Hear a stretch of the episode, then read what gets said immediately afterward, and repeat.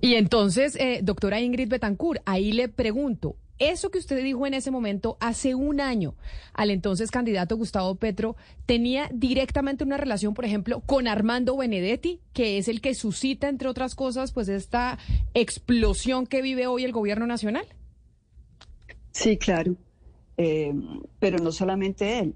Es que eh, en ese momento de la campaña ya había llegado gente al pacto histórico que eran lo contrario de lo que el pacto histórico decía reivindicar.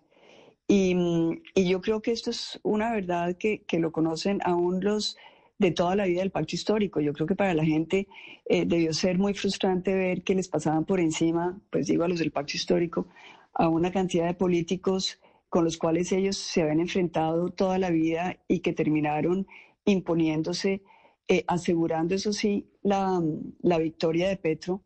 Eh, yo creo que en eso, eh, cuando Armando Benedetti en los audios dice que se le debía la victoria, pues definitivamente a él y, a otros que decidieron em, pasar por encima de todo con tal de que Petro ganara. Yo les recuerdo que oímos todos también en esos petrovideos de la segunda vuelta, eh, cómo se hablaba de mover la, línea ética.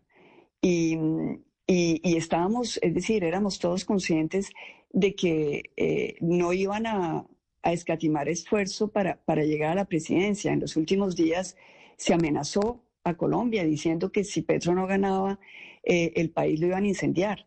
Entonces, hoy nos encontramos con una, con una situación eh, que todo el país eh, ha comparado a la del proceso 8000 y yo creo que eso es válido. Es decir, eh, comienza lo mismo, son audios que se van revelando, em, antiguos asociados, descontentos porque los maltratan, que van a terminar hablando. hay un fiscal en este momento, que es el fiscal Barbosa, que creo que no le va a temblar el pulso para, para abrir el proceso que lo llamará, no sé si, si 15 mil o, no sé cómo lo llamará, pero, pero de todas maneras aquí hay unas investigaciones que van a empezar.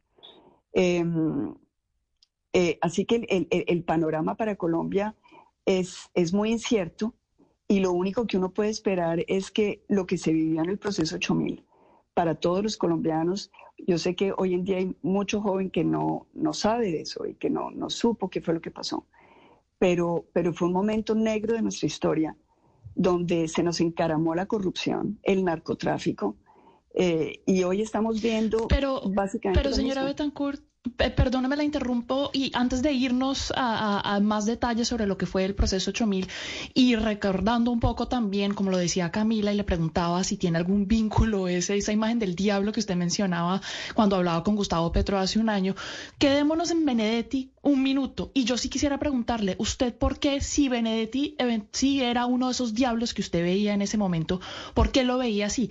¿Qué hace a él o qué características tiene que le podrías eh, decir a usted que él era uno de esos diablos que le, que le, generaban tanto rechazo a usted de esa coalición? Bueno, eh, Benedetti eh, era para mí él, y sigue siendo, pero obviamente hoy a otro nivel, era el típico político tradicional em, que había logrado un, un gran em, poder eh, haciendo todo lo que no se debe hacer en la política, es decir, em, haciendo acuerdos eh, con cualquier persona, recibiendo plata de cualquier persona, inclusive aquellos que están por fuera de la ley. Em, es decir, sin ninguna barrera moral con tal de mantenerse o de llegar al poder. Eh, él con Roy Barreras, y yo sé que ellos son distanciados y que no, es decir, son enemigos probablemente, pero, pero hacen parte de, una misma manera de hacer política donde no vale la lealtad. Estas son personas que no tienen ninguna ideología, eh, o, mejor dicho, sí, tienen la ideología de la corrupción. Eh, es decir, que todo vale con tal de mantenerse con, una cuota de poder, eh, que sea de izquierda, que sea de derecha. Nosotros vimos a Roy Barreras, por ejemplo, pasar de apoyar a, Uribe y ser un furibundo uribista a pasar después de em, defensor de Santos y terminar de, eh, de jefe de debate de, Gustavo Petro. Y usted siempre criticó eso. Usted se, lo preguntó porque es que es interesante llegar un momento en la campaña, doctora Betancur, en el que el movimiento en el que usted conformaba, que después se rompió, que era el Centro Esperanza, había mucha gente que se quería ir donde Gustavo Petro. Quisiera recordar con usted cómo fue ese momento en el que, no sé si hubo unas hipotéticas negociaciones, pero una gente que sí quería irse para allá y ustedes otros no querían. ¿Cómo fue ese momento? Bueno, la coalición Centro Esperanza eh, se define primero como una coalición contra Gustavo Petro. Era porque no se quería... Eh, ir a apoyar a Gustavo Petro, ni tampoco se quería ir a apoyar em, a la derecha que se conforma esa coalición. El, ADN original de esa coalición era eh, unir una serie de, líderes políticos eh, que querían un cambio en la práctica política. Eh, obviamente esto generó una serie de confrontaciones porque em, en esa primera, en ese primer momento de la coalición, cuando eh, se trata de hacer una, una campaña preliminar para ver quién iba a ser el candidato que iba a frentear a los demás a nombre de la coalición, eh, se comienzan a infiltrar políticos, eh, digamos, cuestionados. Y eso me obliga a mí a retirarme de la coalición. pero hay que recordar que, que esa coalición eh, tenía como, como, como, su objetivo eh, ser una alternativa para no tener que escoger entre, entre esos dos extremos que parecían em, no ser buenos para Colombia. Ahora, lo, lo, que sí hay que decir también es que a Colombia le ha sucedido, es como un, como un karma, diría yo, le ha sucedido que a final de cuentas siempre terminamos los colombianos teniendo que escoger entre un mal menor. Y, y, y en la segunda vuelta cuál no fue nuestra sorpresa cuando comenzamos a ver que quien habíamos apoyado, en quien habíamos creído que podía ser realmente la persona para enfrentar a, Gustavo Petro, eh, pues se iba desinflando y, no entendimos lo que estaba sucediendo, eh, con unas declaraciones que, no comprendimos, eh, con, con, una ausencia de Colombia que tampoco compartimos y, pasamos de una segunda vuelta en la cual Gustavo Petro había perdido, porque les recuerdo que las cifras eran 58% a favor de Rodolfo Hernández y 42% a favor de Petro, eh, a que ganara Petro. Entonces, eh, todo este escándalo también pone de presente muchas otras cosas. Eh, ¿Cómo se logró esa victoria? Es decir, definitivamente hubo, es decir, sabemos que, que llegaron recursos no santos. Pero también, y nosotros eh, hemos pensado, no tenemos obviamente los elementos probatorios para hacerlo, pero sí la matemática pura, que es decir, de dónde acá sacan tres millones de votos donde no hayan más votos de votantes en Colombia. Es decir, nosotros sí pensamos que hubo fraude. Y ese fraude eh, lo estamos pagando, lo estamos pagando con, con vidas humanas.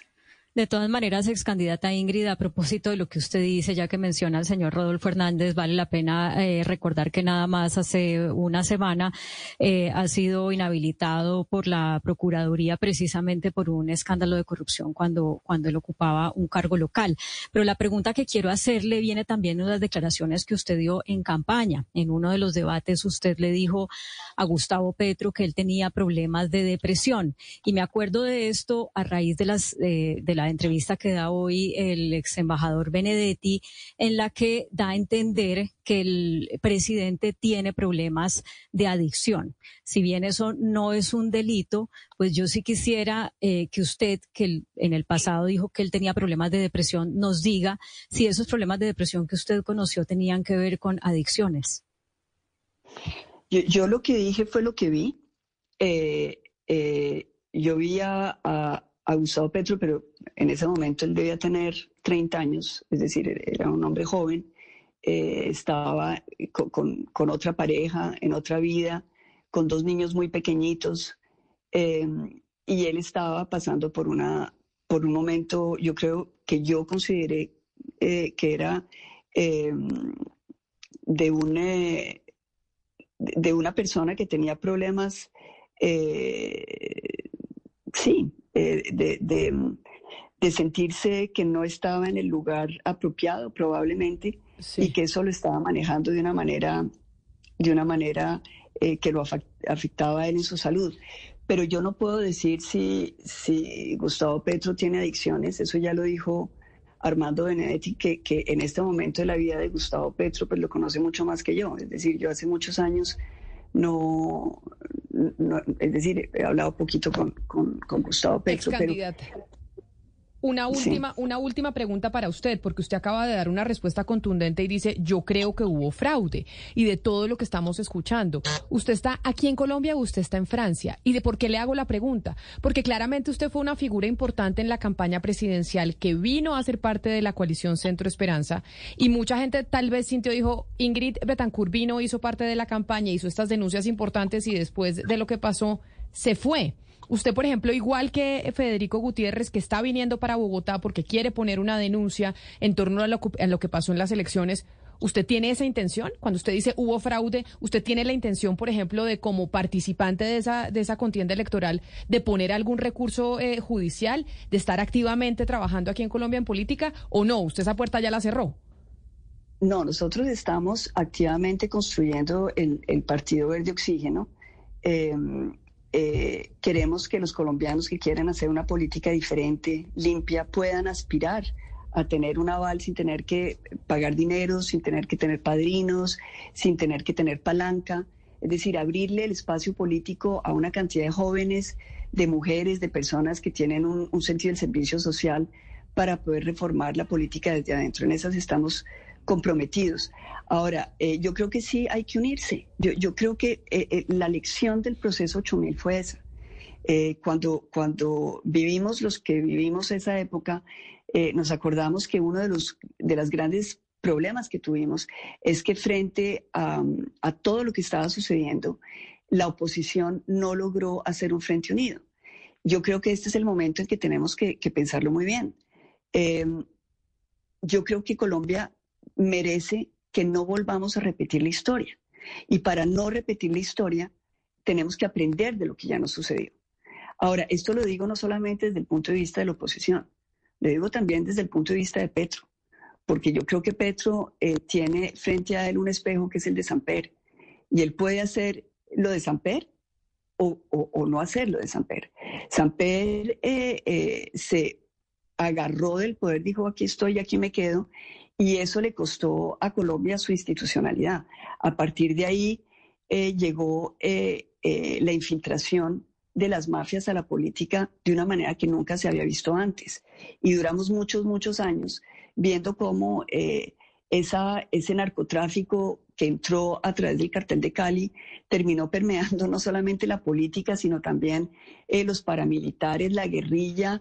Es decir, esto se volvió em, un caos que es, que es un caos del cual pensamos que habíamos salido con el proceso de paz y que desgraciadamente, pues eh, ya con lo que vemos hoy en día también, una inmensa frustración de ver que, lo que el proceso de paz abrió fue, fue un canal de impunidad eh, que se está consolidando hoy con el gobierno de, Gustavo Petro.